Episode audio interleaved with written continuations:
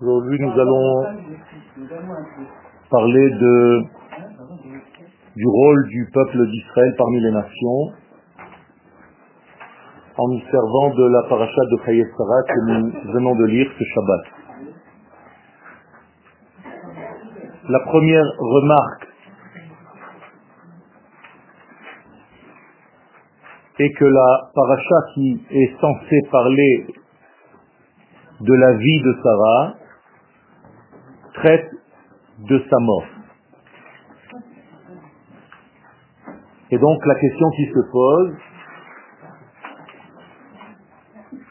est pourquoi la Torah parle des vies de Sarah au pluriel, car le mot vie en hébreu est au pluriel, ce qui induit immédiatement une compréhension différente de ce que nous avons l'habitude d'entendre dans d'autres langages. Autrement dit, la vie n'est pas la vie, mais les vies. Il est des vies que nous pouvons voir et toucher, vivre, palper, et il en est d'autres qui sont plus subtiles, à un niveau d'entendement beaucoup plus profond. La paracha Mechuna Sarah, donc la paracha qui a été donc appelée, nommée Chaye Sarah, les vies de Sarah, עוסקת בעיקר בכל מה שמתרחש דווקא אחר מיתתה של שרה אימנו. Elle vient traiter beaucoup plus de ce qui va se passer après la disparition qu'on appelle communément la mort, Mita.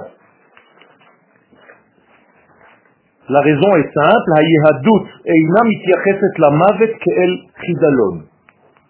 la mort dans le judaïsme n'est pas considérée comme une finalité. La Torah, encore une fois, une fois de plus, vient nous éduquer à une vision beaucoup plus globale et non pas à une vision fractale de l'existence. Malheureusement, la plupart d'entre nous, étant placés dans un monde de multitudes de détails, eh bien nous n'arrivons pas à entendre, à comprendre, à embrasser la totalité. Nous sommes perdus dans les détails de ce monde. Ce qui fait que nous sommes toujours voués aux fautes. Car les fautes sont synonymes d'individualité et de manque de vision globale. Qu'est-ce qu'une faute donc? C'est tout simplement sortir du monde unitaire pour tomber dans un monde fracturé, éparpillé, et c'est de là que naît la notion de faute. Quiconque serait dans un monde unitaire ne pourrait jamais fauter. C'est pour cela que la ne faute pas. La se trouve constamment dans un monde d'unité, et donc la faute n'est pas reliée à son être. Nefesh kitecheta, Jamais il est écrit dans la Torah qu'une neshama faute. Ça ne veut rien dire. Qu'une neshama se salit. Ça ne veut rien dire. On peut mettre des écrans autour de cette neshama. Mais la neshama, elle, reste intacte.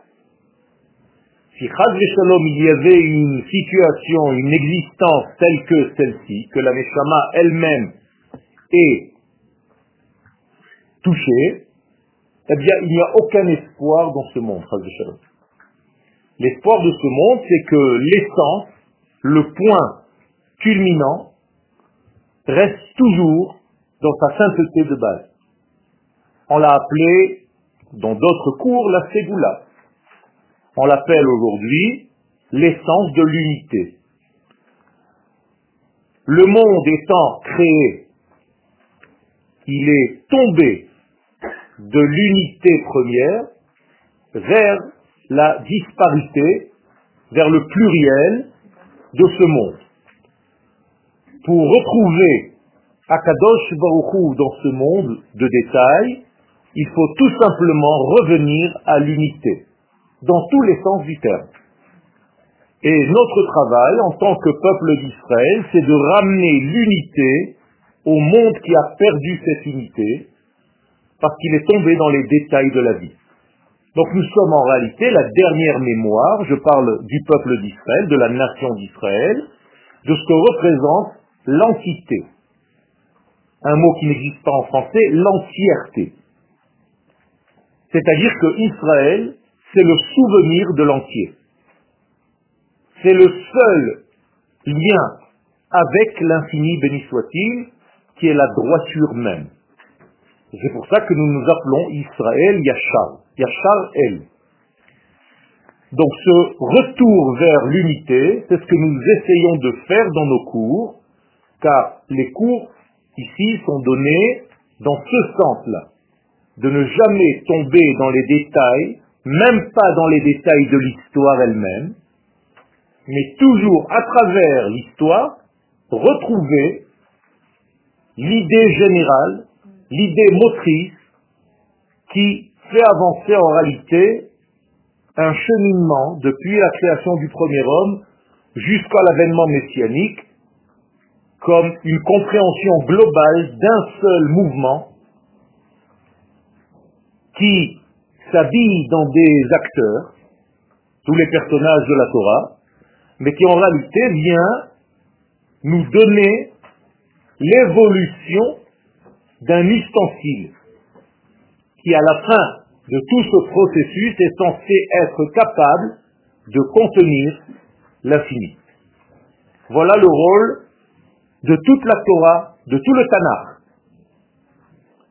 Et cette évolution, cette construction de ce Kéli s'appelle la construction de la Malchoute. On construit la dernière sphère, celle qui est capable de recevoir, elle est féminine, et donc on est en train de la construire. Alors au départ, elle est dans ces deux éléments, ces deux acteurs, Adam et Chava. Et elle se brise, et elle se reconstruit, et elle se rebrise, et tout doucement, on forme cet ustensile qui, vous comprenez bien, est de l'ordre de l'infini, car il doit contenir l'infini. Donc ce n'est pas facile de construire cet ustensile. C'est pas pour recevoir un litre d'eau. C'est pour recevoir l'infini, béni soit-il. Donc le cri en question, la malchoute, est censé être capable de contenir les valeurs de l'infini. Et toute l'histoire de l'humanité, et notamment et précisément l'histoire d'Israël, c'est pour la construction de ce que là. C'est tout. Et nous évoluons, et cette construction se fait précisément sur trois pôles principaux, le temps, l'espace et l'être. Et donc nous devons tout faire pour construire cet ustensile pour qu'il soit capable de contenir et de révéler l'infini. Donc, à partir de ce moment-là, nous ne pouvons même pas voir la vie et la mort comme une existence et un arrêt, mais comme une existence qui passe par un point de changement et encore une autre existence après. C'est-à-dire qu'en réalité, il est des éléments qui effectivement disparaissent, mais il en est d'autres qui ne peuvent pas disparaître. La Neshama ne meurt jamais. Donc quand vous voyez quelqu'un qui est mort, on pleure essentiellement parce que sa Neshama n'est plus habillé dans un corps. Mais lui, il existe. Il continue de vivre. Seulement on ne le voit pas. Alors pour nous, ce qui n'est pas visible n'existe pas. C'est un petit peu infantile, puéril. Il y a beaucoup de choses qui existent que vous ne voyez pas. Et un jour vous verrez. Et donc, la Torah la Torah nous éduque à une vision globale, et non pas une vision fractale, fracturée, éparpillée, morcelée, chez la Messiout de l'existence. De telle manière que, chez Yesh, בין המציאות בה הנשמה מלובשת בגוף, בעולם העשייה, ובין מציאות מקבילה בה הנשמה כבר התפשטה מגופה החומרי. Qu'est-ce que la mort C'est un point de passage, c'est une, un axe qui fait la séparation et plus précisément la distinction entre le moment où la Neshama était habillée dans un corps et le moment où la Neshama n'est plus habillée, en tout cas pas dans un corps matériel tel que le nôtre. Là-bas aussi, elle est habillée dans le même corps, mais beaucoup plus subtil. Ça veut dire qu'en réalité, ce que nous voyons comme une fin n'est qu'un commencement pour quelque chose d'autre.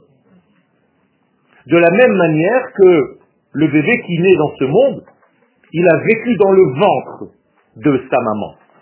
Et au moment de son vécu dans le ventre de sa maman, où il reste là-bas, pour nous ici, neuf mois, mais pour lui là-bas, une éternité, car le temps n'existe pas pour le fœtus, c'est pour ceux qui sont à l'extérieur qui comptent combien de temps elle était enceinte. Et lorsque le fœtus doit passer, sortir, eh bien, pour lui, c'est une mort. Dans le ventre de sa mère, on lui dit, ça y est, tu as fini ton temps dans le ventre, tu as fini ta vie, maintenant tu dois partir. Et donc, il meurt, il a l'impression de mourir, et en réalité, il naît dans notre monde.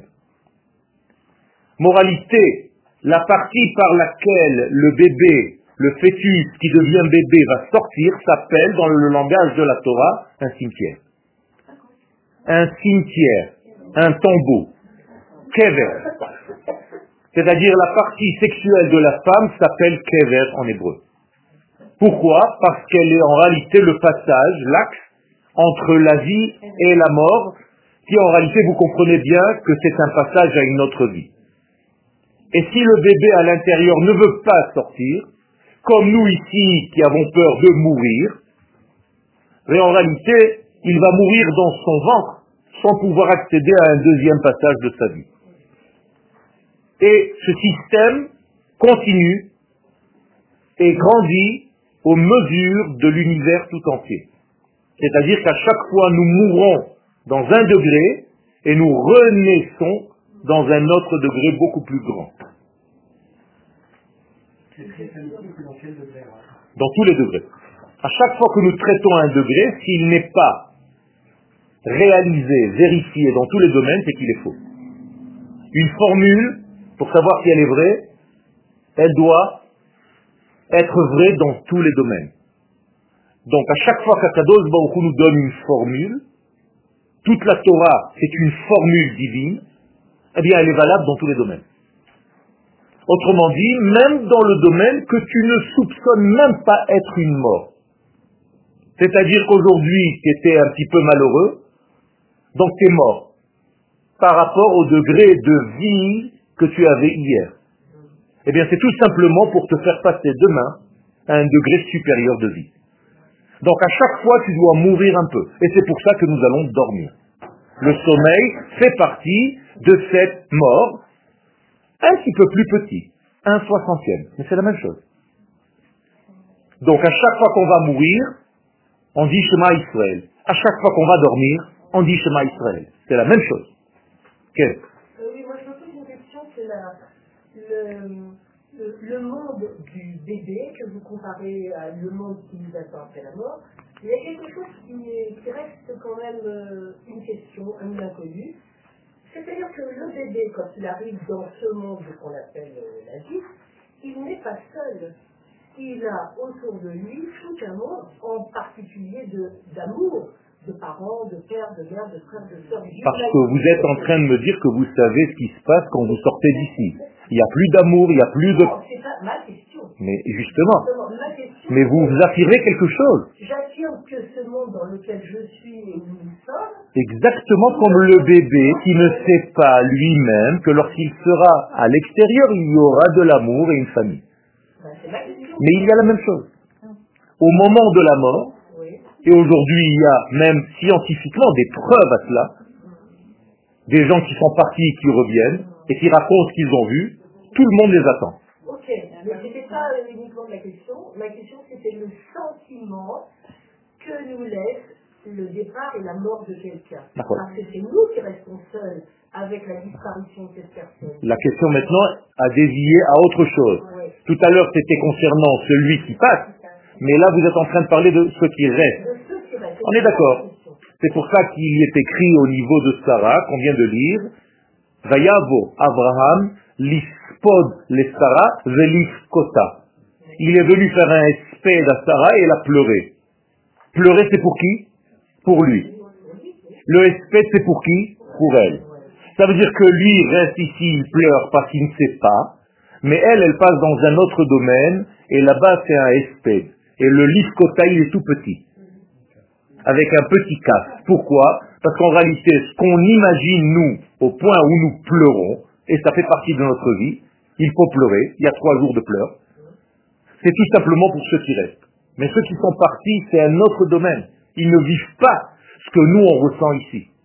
C'est un autre domaine. Et si on n'avait pas une Kabbalah, on ne pourrait pas dire ce genre-là de choses, parce que qui sait ce qui se passe de l'autre côté donc nous avons reçu ça comme une mastorée, comme une mastora, quel un passage de père en fils, et en réalité c'est ça que nous avons reçu de la Torah, de l'éternel, pour nous expliquer qu'en réalité nous sommes dans un processus éternel qui ne fait qu'évoluer tout le temps. De la même manière qu'au niveau de la chimie, de la physique, rien ne se perd, rien ne se crée, tout se transforme.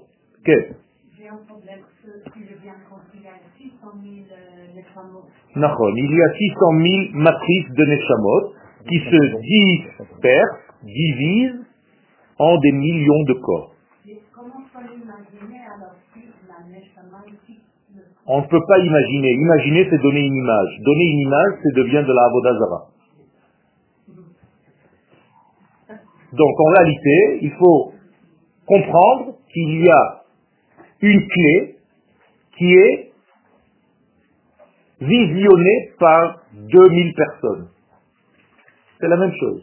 C'est-à-dire, il y a ici une notion, qui est révélée à 2000 personnes, et ces 2000 personnes s'occupent du même sujet. Exactement. Alors il y a une Neshama, parmi les 600 000, on prend une, cette Neshama unique, lorsqu'elle rayonne, elle rayonne sur 20 000, 30 000, 40 000 personnes. D'accord? Car il y a ici deux notions. Une notion quantitative et une notion qualitative. Donc la qualité s'habille dans la quantité. Et c'est ce que je suis en train de vous dire depuis le début du chiour. Ne vous perdez pas dans la quantité au détriment de la qualité. Tout ce qui est qualité est toujours petit, est toujours moindre, est toujours rare. Et c'est pour ça que la lettre Yud dans l'alphabet hébraïque est la plus petite, car elle est la racine de toutes les lettres. On appelle aujourd'hui ça encore une fois au niveau scientifique de la haute technologie. C'est-à-dire très peu de matière et beaucoup d'énergie. Ça veut dire que 600 000 Neshamot, euh, qui Non, moi j'en ai pas parlé, c'est une question. C'était pas le but du cours, mais si vous avez une question,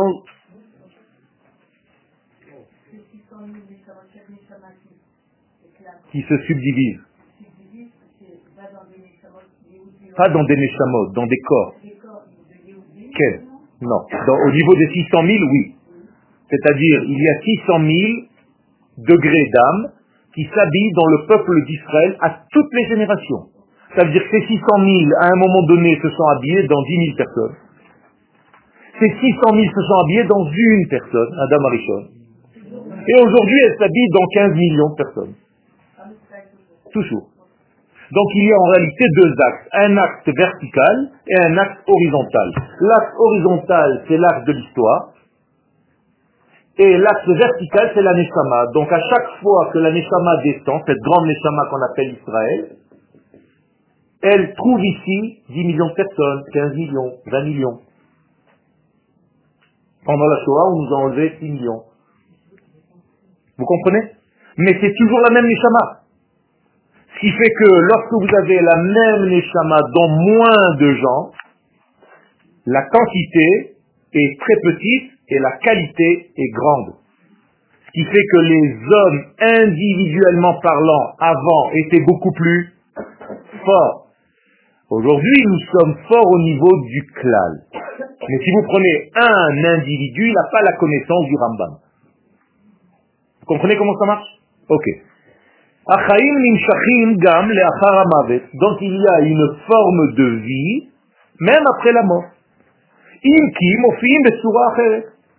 La différence, c'est que la vie après la mort, c'est une autre forme de vie. Et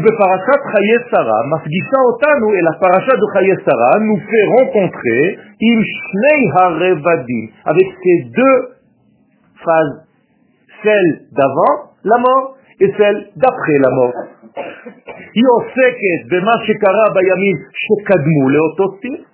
La Torah nous raconte ce que Sarah a fait durant sa vie dans ce monde, et ce qui s'est passé aussi après. Pourquoi ben, Tout simplement parce que c'est notre matrice. Et nous devons savoir que dans cette matrice qui s'appelle Sarah, il y a Israël. Donc, le mot Sarah contient en lui déjà tout le degré de l'essence même d'Israël, c'est-à-dire le Shin et le Resh, Sar, qui est en réalité le prince, le représentant, et ainsi de suite.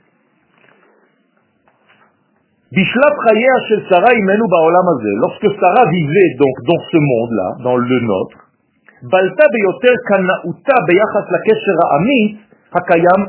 Israël Israël.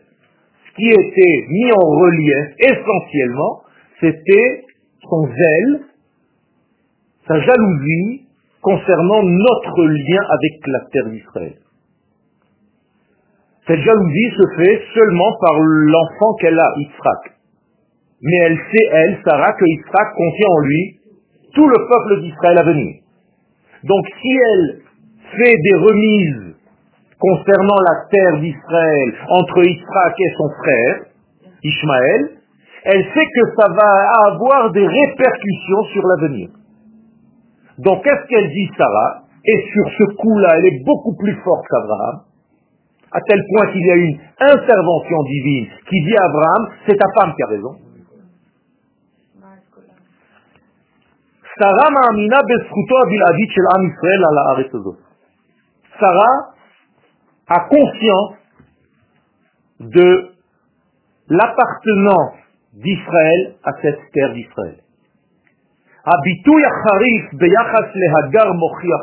Et voilà la preuve, lorsqu'elle parle d'Agar, la deuxième femme d'Abraham, et elle dit à son mari Abraham, va tomer le Abraham, garesh ha'ama hazot bna. Je veux que tu renvoies, que tu donnes les gerushim, c'est-à-dire que tu divorces de cette femme, Hagar, et de son fils. Pourquoi? Ben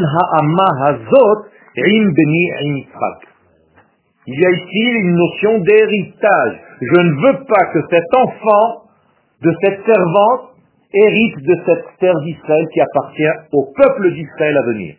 Et si maintenant toi, Abraham, tu fais une petite remise sur ce sujet tellement délicat, sache que ça va en s'élargissant, et à la fin des temps, c'est tes petits-enfants et tes arrière-petits-enfants qui vont souffrir de ce lien entre Ishmaël et eux, sur la terre. Ce qui se passe aujourd'hui.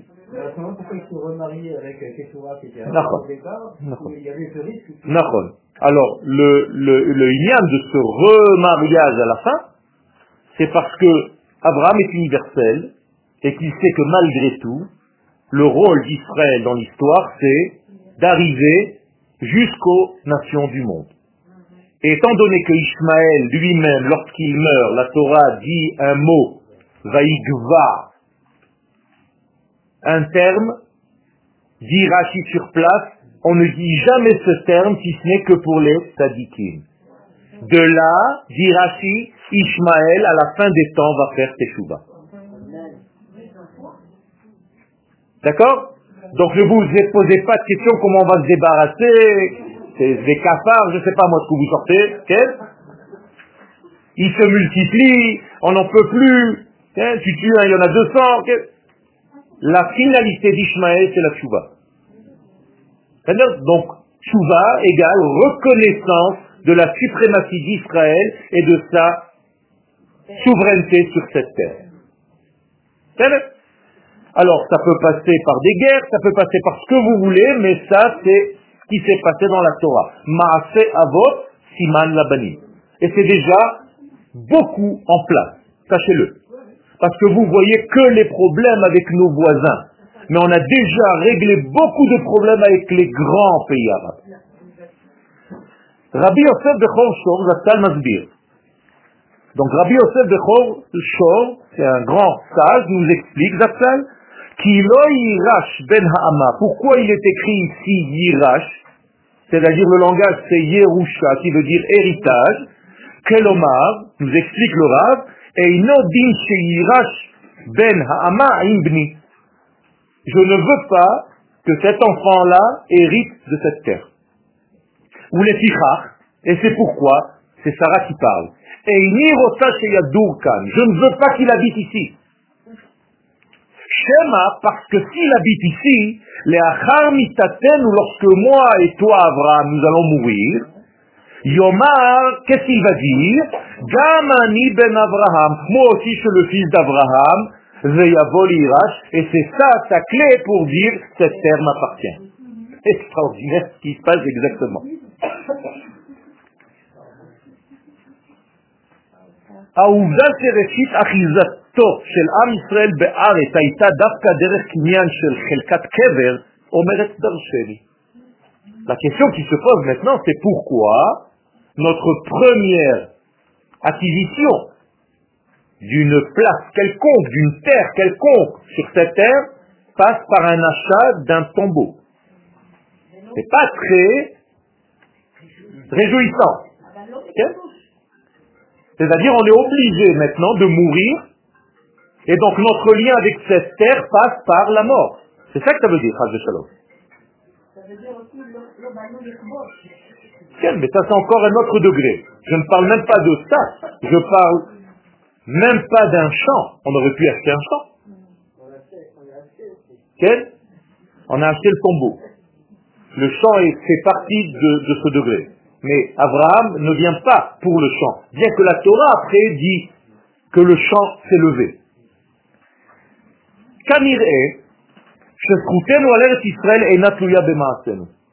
La conclusion est simple. Notre lien avec cette terre ne dépend pas de nos actions. La preuve, c'est que la première acquisition passe par la mort.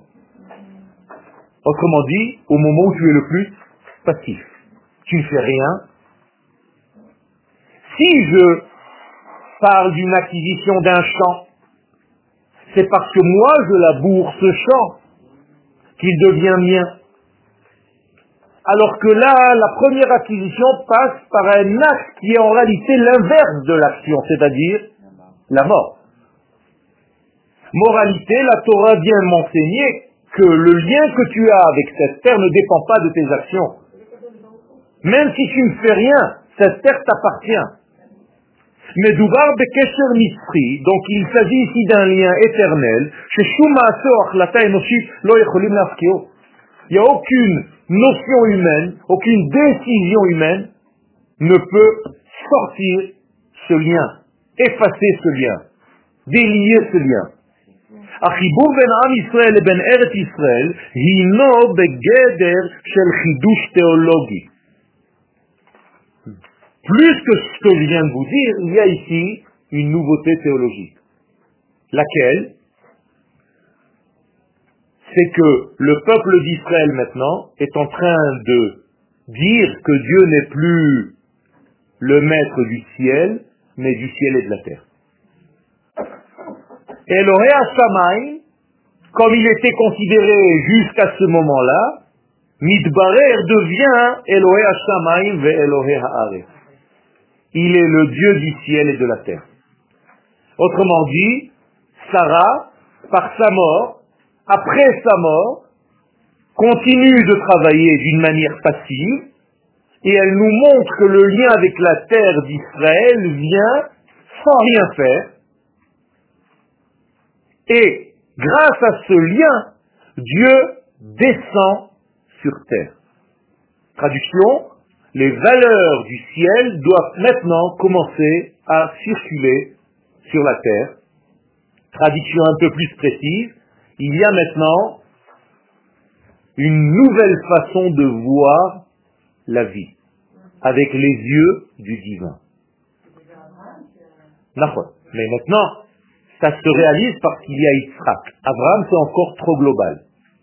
Yitzhak, c'est le premier enfant Israël véritable, qui est circoncis à huit jours, comme un bébé Israël.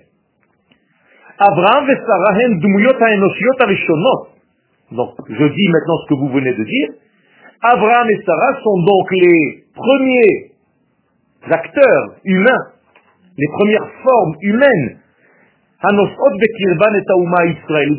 qui contiennent en elles, ces deux formes humaines, le potentiel Israël qui existe bien avant la création du monde. Seulement ce potentiel maintenant descend et s'habille dans des êtres humains. Vous comprenez ça, d'accord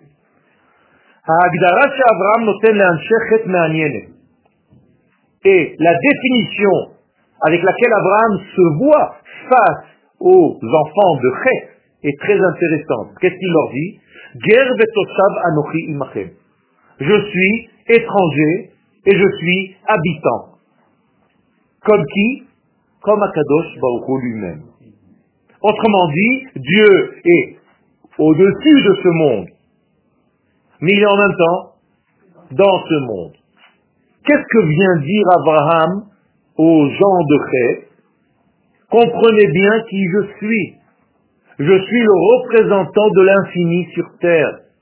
Je suis maintenant porteur d'une nouvelle forme humaine qui va venir sur terre. Elle n'était pas sur terre jusqu'à moi.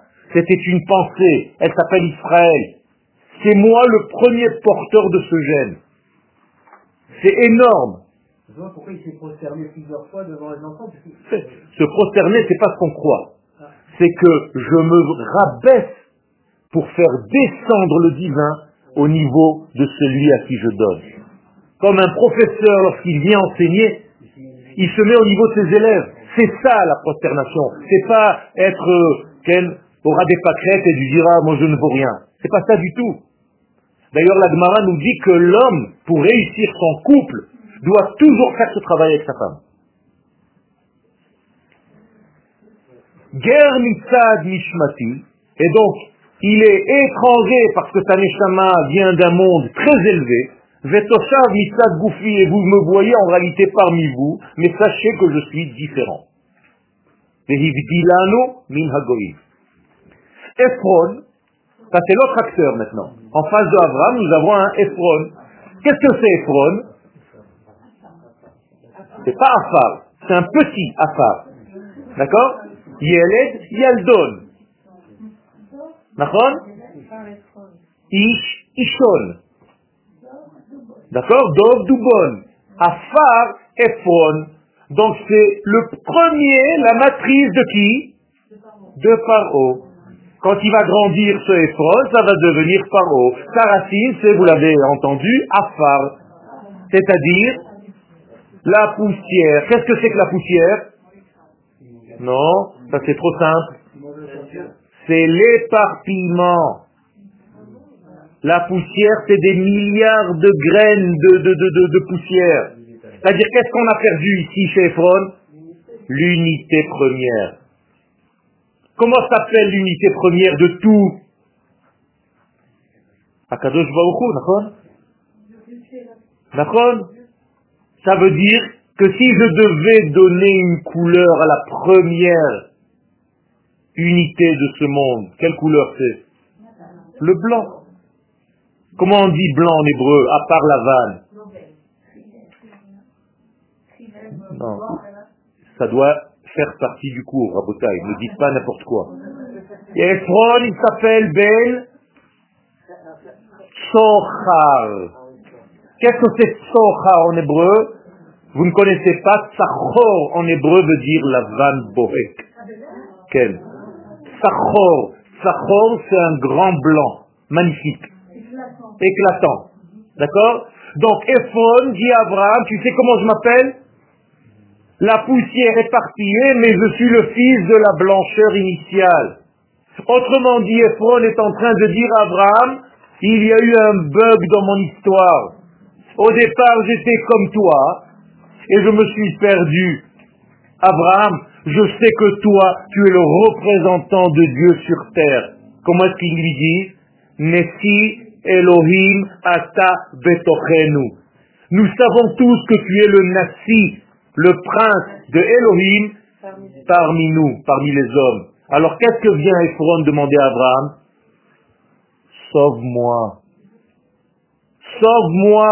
Je suis tombé de la blancheur initiale. Regarde, je suis devenu une poussière. Et toi, je sais que le Rédempteur, en tout cas, je sais qu'en toi est caché le messianisme du monde. C'est ça la discussion qui se passe entre les deux. La même chose. Je vous ai dit que c'est une seule et même histoire qui évolue. Ephron ou Shem. Donc Ephron, c'est le nom de code. Aromez al hiddardeuto chez la Torah Mekori. Qui est en réalité la dégradation de la source première. Ephron Mesamel et Afra'a. Comme pour Paro, Ephron représente toutes les difficultés, tout ce qui vient nous déranger dans ce monde. Harishona, la Mahalach, Baolam. Pour tout le système divin dans ce monde. Il y a toujours un Ephron quelque part. Ephron ou Shoresh Afar. Donc Ephron, c'est la racine du serpent. Puisque le serpent ne mange que Afar, Venachash, Afar, Lachmo. Donc en réalité, nous sommes face à Adam, Chava et le serpent sous une nouvelle forme. Et cette fois-ci, le serpent qui sait, Ephron. Et là, il y a quand même une évolution par rapport au serpent, car maintenant il y a une certaine teshuva qui est en train de se mettre en place. Yesodo Pnimi Shel Paro, c'est le profond degré du pharaon.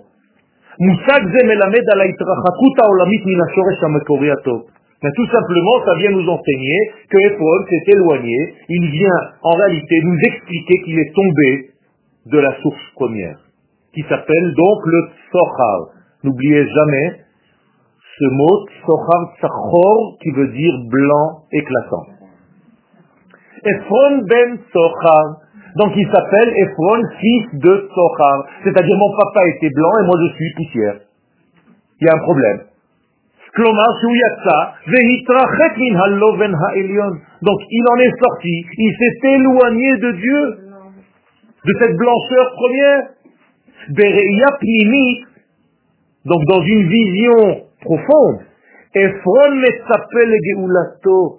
Ephron cherche à être rédempté, à être sauvé. Il reconnaît en l'homme qui est en face de lui, Abraham, toute la force du peuple d'Israël qui va en réalité guérir le monde. C'est un aïn, hein. il y a un problème ici, je l'ai écrit ce matin, donc ne m'en veuillez pas. Betat Mouda.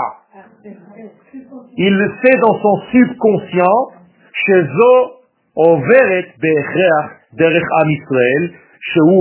Bishlav Ze Bidmuto Shel Abraham. Il voit déjà le peuple d'Israël dans cet homme Abraham. Ça veut dire qu'il n'a pas tout perdu ce Ephron.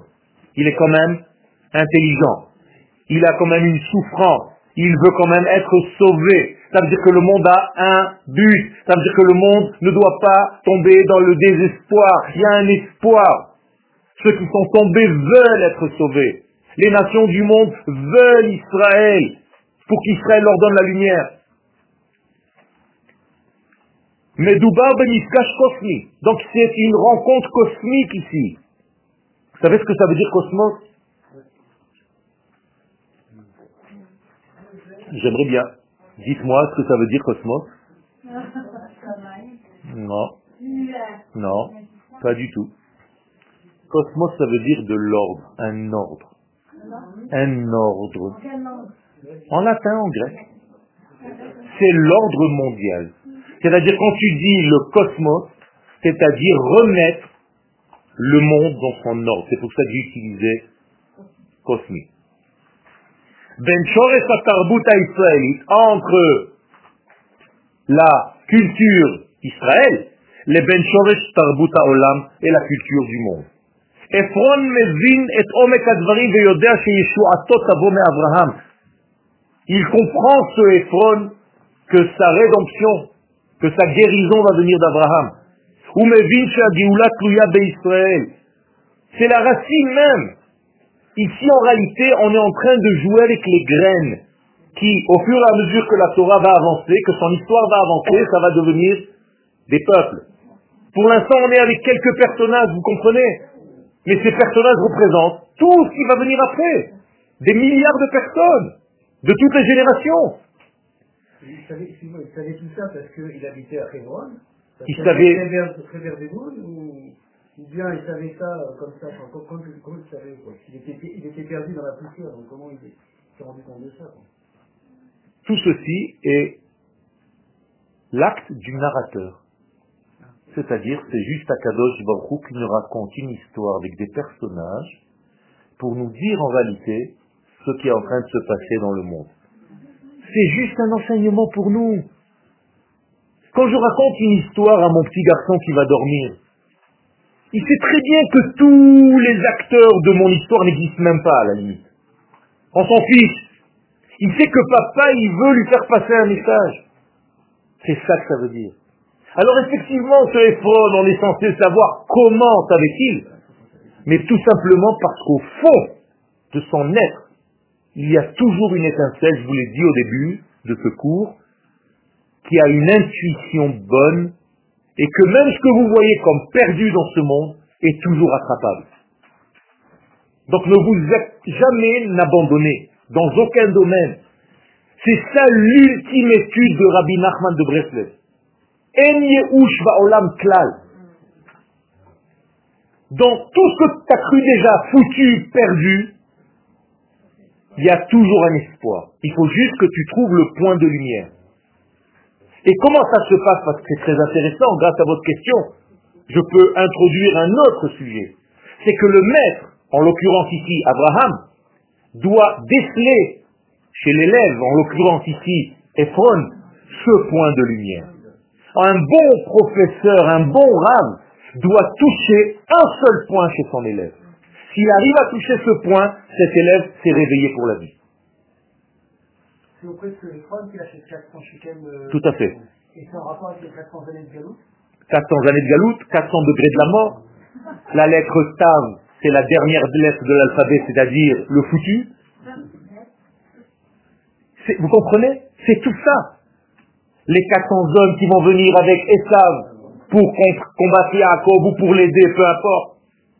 Tout ça, c'est la même force. C'est-à-dire, il rachète la mort. Il transforme la mort en vie.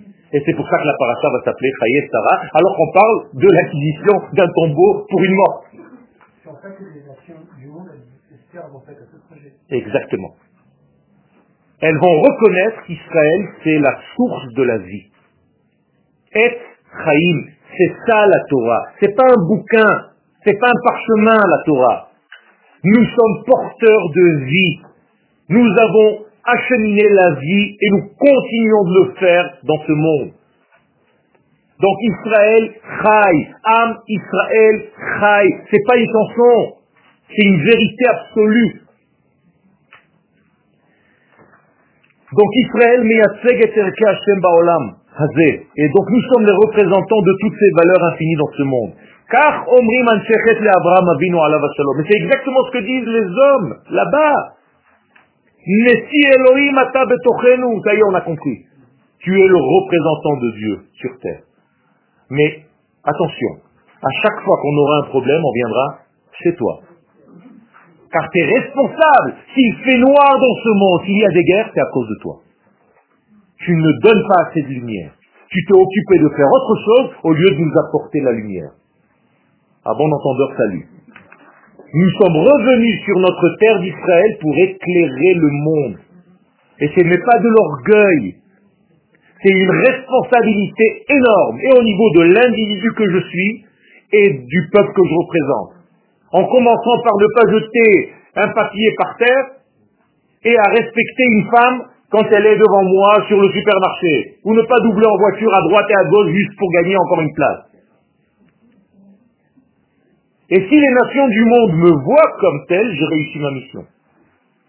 Et tant qu'elles ne me voient pas comme ça, je suis Shalom en train de profaner. Et la plus grande des profanations, c'est lorsqu'un juif ne, se trouve pas et n'habite pas sur sa terre. Chaque homme qui habite en dehors de la terre d'Israël profane le nom de Dieu. Ézéchiel 36 parce qu'il ne joue pas son rôle parmi les nations, parce que c'est à partir de cette terre que la nation peut faire son travail. Alatikuna globali chez la donc concernant cette réparation globale de toute l'existence, de toute la création, remez à Pasou Pachotem Meteo Kinyana Mehara. Mehara Tamarpela. Il y a un verset qui clôture l'achat, l'acquisition, et regardez ce que ce verset de la Torah nous dit. Vayakom hasade. Incroyable. On prête à un champ des éléments humains. C'est-à-dire le champ s'est levé. Vous avez déjà vu un champ qui se lève. Et ainsi que la caverne qui est à l'intérieur de ce champ. Elles se sont levées. Les Abraham. Qu'est-ce que ça veut dire les Abraham Pour Abraham. La Khuzat Kever Me'et Bnechet, alors que c'est un tombeau par rapport au Bnechet. Regardez bien le passage. Par rapport au Bnechet, ce n'est qu'une tombe. Par rapport à Abraham, c'est une rédemption. Vous comprenez ce que la Torah est en train de nous dire ici? Avec des mots simples, les gens de Chet n'y voyaient rien dans cette caverne. Abraham, puisqu'il est représentant de Dieu, ils lui disent, rentre, pour toi apparemment ça va être différent. Nous, on voit rien. Abraham rentre là-bas, qu'est-ce qu'il voit? Adam Arishon. Et il comprend que Adam et Chava sont en train d'être ticounés par lui et par sa femme. Ça n'existe pas en français. Hein D'accord? C'est à dire que Abraham et Sarah sont en train de réparer Adam et Chava. Kima haïtalo. Et les sages disent, Kima haïtalo. Ce chant s'est levé. Il a eu une kima. Qu'est-ce que c'est kima en hébreu? Existence, kiyum. Kayam. Ceux qui étaient hier à Hebron savent de quoi je parle. Il y avait hier plus de 38 000 à 40 000 personnes à Hebron. C'est un record jamais atteint sans compter les gens de Hebron. On nous a ouvert, il y avait l'armée, il y avait une, une fierté extraordinaire, un ressenti énorme. Et la prière, les prières, les centaines de millianimes devant la Mehara, c'était énorme, tout simplement énorme. Et c'est les seuls personnages qui arrivent à nous unir vraiment. Car il y avait de tout de toutes les couleurs, de toutes les tendances. Parce qu'on a une seule mère de cette envergure. Sarah, Rivka, Rachel, Léa, Abraham, Isaac, Yaakov. C'est les seuls qui peuvent. Le rabbi, un tel, oh, il est accepté par ses chassidim. L'autre rabbi, il est accepté par ses chassidim. L'autre, il est accepté par ses chassidim. Mais Abraham, Sarah, il n'y a plus de chassidim, il n'y a plus de mitnagdim, il n'y a plus personne. C'est papa et maman. Et c'est énorme. Kima haitalo, haitalo.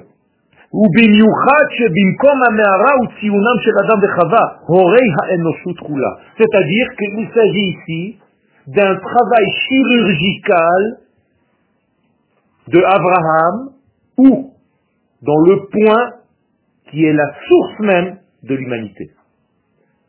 C'est-à-dire qu'Abraham et Sarah sont en train de jouer avec des pincettes pour corriger l'humanité en touchant Adam et Chava.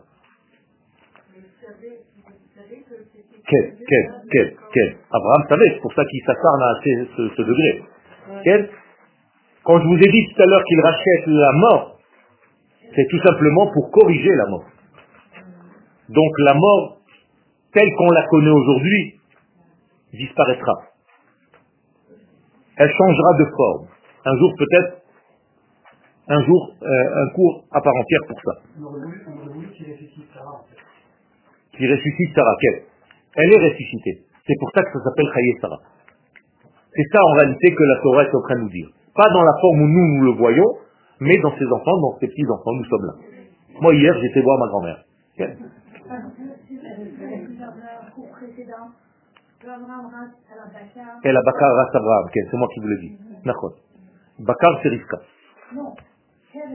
C'est la même chose. Il est allé voir Rivka, Ha Bakar, c'est l'élève de Rivka, et il est allé vers la tombe pour justement faire le passage. Je vous ai dit, quand une s'éteint, l'autre se lève. Donc qui c'est Sarah en réalité qui n'est pas morte et qui a ressuscité? Rivka. Vous comprenez comment ça marche?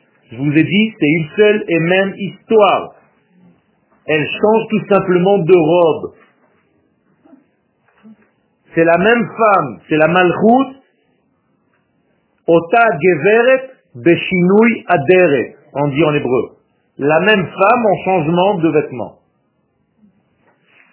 Si vous ne comprenez pas la Torah avec cette vision-là, vous ne pouvez rien comprendre. Sarah, ça va être Sarah, Rivka, c'est une autre histoire, Abraham, Lot, Lot, Shabbat et ma grand-mère. Ça veut rien dire tout ça. C'est une seule et même histoire. Abraham Avinu, c'est comme moi, hein, je n'avais pas la même chemise tout à l'heure. Alors celui qui m'a vu cet après-midi et qui me voit maintenant, il me dit c'est un autre. Vous comprenez que c'est le même, j'ai vu changer de chemise. Abraham Merkava. Abraham, c'était la bonté dans le monde. C'est-à-dire, il est devenu le porteur du flux divin. Quel est son but? De faire vivre. Notre première relation avec Dieu, c'est quoi? La vie. Nous vivons de par son être. Première des choses. Avant de réfléchir, avant de d'étudier, avant de faire quoi que ce soit. Si tu ne vis pas, laisse tomber. Donc, Dieu nous fait vivre. C'est notre première acquisition, c'est notre premier cadeau. Dieu qui fait vivre le tout. Il n'y en a seul sphirazo. Qu'est-ce que c'est donc ce chesed qui est attribué à Abraham On dit chesed les Abraham. Eh bien, cette sphère, les et komat amochin vebina alabria, c'est d'acheminer les valeurs supérieures dans ce monde. Les valeurs supérieures s'appellent chokhma et bina. Ces valeurs, elles s'habillent dans différents éléments dans notre vie. Par exemple, le Shabbat, vous les faites venir sans le savoir, en touchant le pain et le vin. Le vin, c'est la Bina, c'est une grande maman, et le pain, c'est un grand papa. Alors on commence par le vin parce qu'il est plus proche de nous. La maman est toujours plus proche de ses enfants. Et pour l'instant, on cache le papa, le pain. Et une fois qu'on a déjà fait le kidou sur maman, on va dire à papa, Hamotzi lechem. Lechem, c'est papa. Vous comprenez? Et dans tous les domaines, vous le faites sans savoir. Et on touche des éléments sans cesse. Donc Abraham, c'est ce qu'il a compris. Et il a commencé à acheminer les valeurs supérieures à travers le flux du chesed, de la bonté qui achemine tout ça. חז"ל מלמדים שלא רק שאברהם זכה להיות נושאו של החסד העליון, אלא שבשעה שמל עצמו הוא פתח שלב חדש בהיסטוריה, זרימת החיים על המלכות. Abraham non seulement était porteur du chesed, mais en même temps il a ouvert le canal qui était bloqué jusqu'à l'âge de 90 ans. 99 ans. À 100 ans, Abraham était ouvert. En faisant la Brit Mila. Il a ouvert le canal par lequel Israël maintenant peut passer. Ce qu'on appelle la Brit. Au moment où il a ouvert ce canal, tout a commencé à circuler. Vous savez que vous avez déjà eu un aquarium? Vous, parfois, vous voulez vider l'eau de l'aquarium, vous mettez un tuyau à l'intérieur, vous aspirez un peu, et l'aspiration a tiré le début de l'eau et elle continue à circuler dans les seaux ou aux toilettes pour vider l'eau. Quand on fait une brique mila à un bébé, le moelle doit aspirer. Que se passe-t-il au niveau de l'être de ce bébé au moment où le moelle aspire le sang? C'est l'une des actions. Il a d'abord coupé, il a retourné la peau et il a aspiré. Eh bien, au moment où il fait ça, ça ressemble à ce que je vous ai dit tout à l'heure. Il y a des éléments qui se trouvent sur la fontanelle du bébé, tous les éléments de vie, que le moelle par en bas aspire. Et tout commence à circuler dans le corps de l'enfant. Et aujourd'hui, la médecine découvre que ce phénomène doit se passer à huit jours. Les filles, elles ont un autre système, c'est le même système sous une autre forme, parce qu'elles ont plus de construction. Donc elles sont doubles. La maman, par exemple, pour un garçon est impure de 7 jours, pour la fille de 14 jours. Parce qu'elle a, une préparation qui est beaucoup plus dans le ventre. C'est encore un autre sujet, quand on arrivera à Tazria, on pourra peut-être parler de cela. Ça ne veut pas dire que la femme est moindre, au contraire. La plupart des femmes, la plupart des femmes sont venues dans ce monde pour leur homme. Elles ne sont pas venues pour elles-mêmes.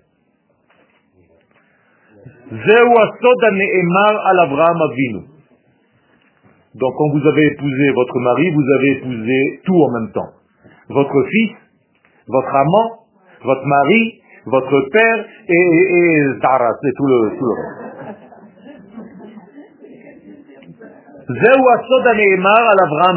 Alors, de temps en temps, tu dois savoir comment te comporter, selon comment il est.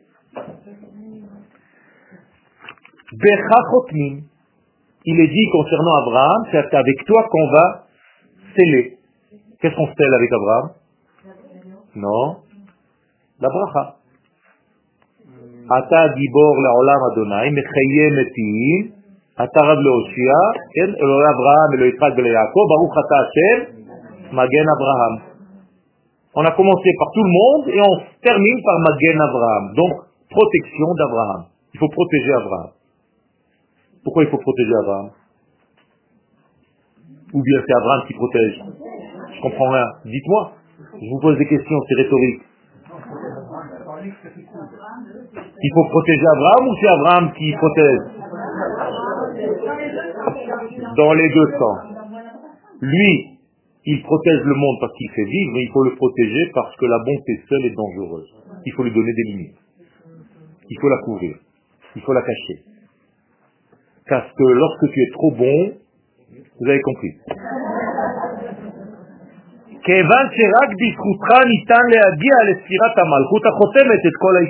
Et donc c'est Abraham qui en réalité arrive au bout de l'histoire. Comme c'est le premier, c'est aussi le dernier. Pourquoi? Parce que sauf Maaseh, Trila. Donc Abraham est obligé de clôturer pas seulement la bénédiction dans la Hamida, mais l'histoire tout entière. Par quoi l'histoire se clôture? Par quelle sphère? La Malchut la royauté d'Israël, qui est en réalité la traduction de la royauté de Dieu. Et qui fait ça? Abraham. C'est ça le lien de Baram. C'est comme ça qu'on termine, qu'on clôture l'histoire humaine tout entière. Et Dieu se cache à l'intérieur. C'est pour ça qu'on appelle l'historia. Hester Ya. Akadosh Baruch se cache dans l'histoire. En hébreu, comme c'est une, c'est un langage loisir, on peut les écrire comme on veut. Abraham ou Apoter, Abraham ou Hachotem. Donc Abraham c'est celui qui ouvre et c'est celui qui clôture. Ou Emuna, donc c'est le premier qui nous enseigne ce que représente la Emuna. Rappelez-vous, pas la foi, mais la certification des choses. Et ce n'est pas par hasard que c'est Abraham qui va sauver l'autre qui contient en lui le Mashiach.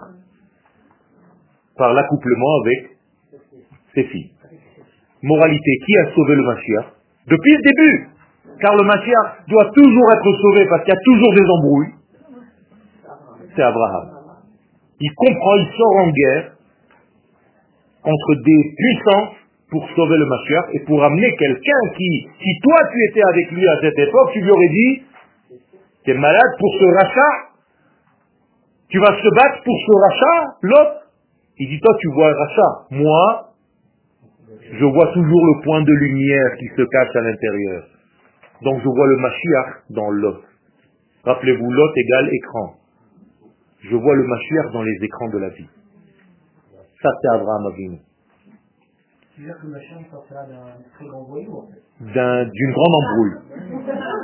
Il est toujours sorti comme ça. C'est pas nouveau. Il est sorti d'une soi-disant prostituée, il sort toujours d'une histoire de derrière les fagots. Les autres diraient c'est pas très catholique. Macron, c'est juif. Abraham, Avinuhu Hamatzil Agadol Shel Malchut Hashem Baolam. Donc c'est le sauveur. Ça, te, ça va, ça te convient? של מלכות השם בעולם המלובשת במלכות ישראל. ומלכות זו עתידה להתחיל בעיר חברון. Et où commencera toute l'histoire de la royauté d'Israël À Hebron. C'est le premier roi David, car avant lui ce n'est pas un royaume, Shaoul. Shaoul veut dire emprunter. Le premier roi, le vrai roi, c'est David. Et donc David va commencer son royaume, sa royauté où À Hebron. Donc Hebron, c'est la ville matrice de toute la Géoula, de tout le début. C'est pour ça que c'est très important de temps en temps d'aller voir là-bas et dire bonjour à grand-mère, à maman. Il y a des gens, j'étais étonné, ce matin quelqu'un est venu me voir, il m'a dit qu'il n'a jamais mis les pieds à Meharat Marpella, il ne sait même pas ce que c'est. C'est terrible. C'est vrai.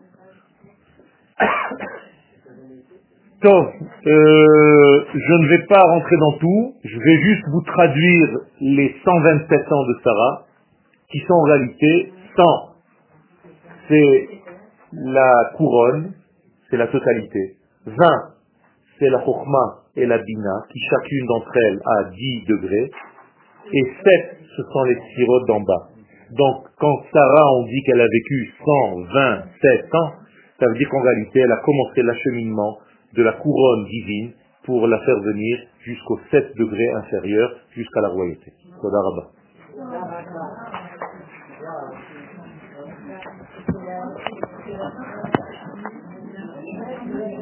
La semaine prochaine,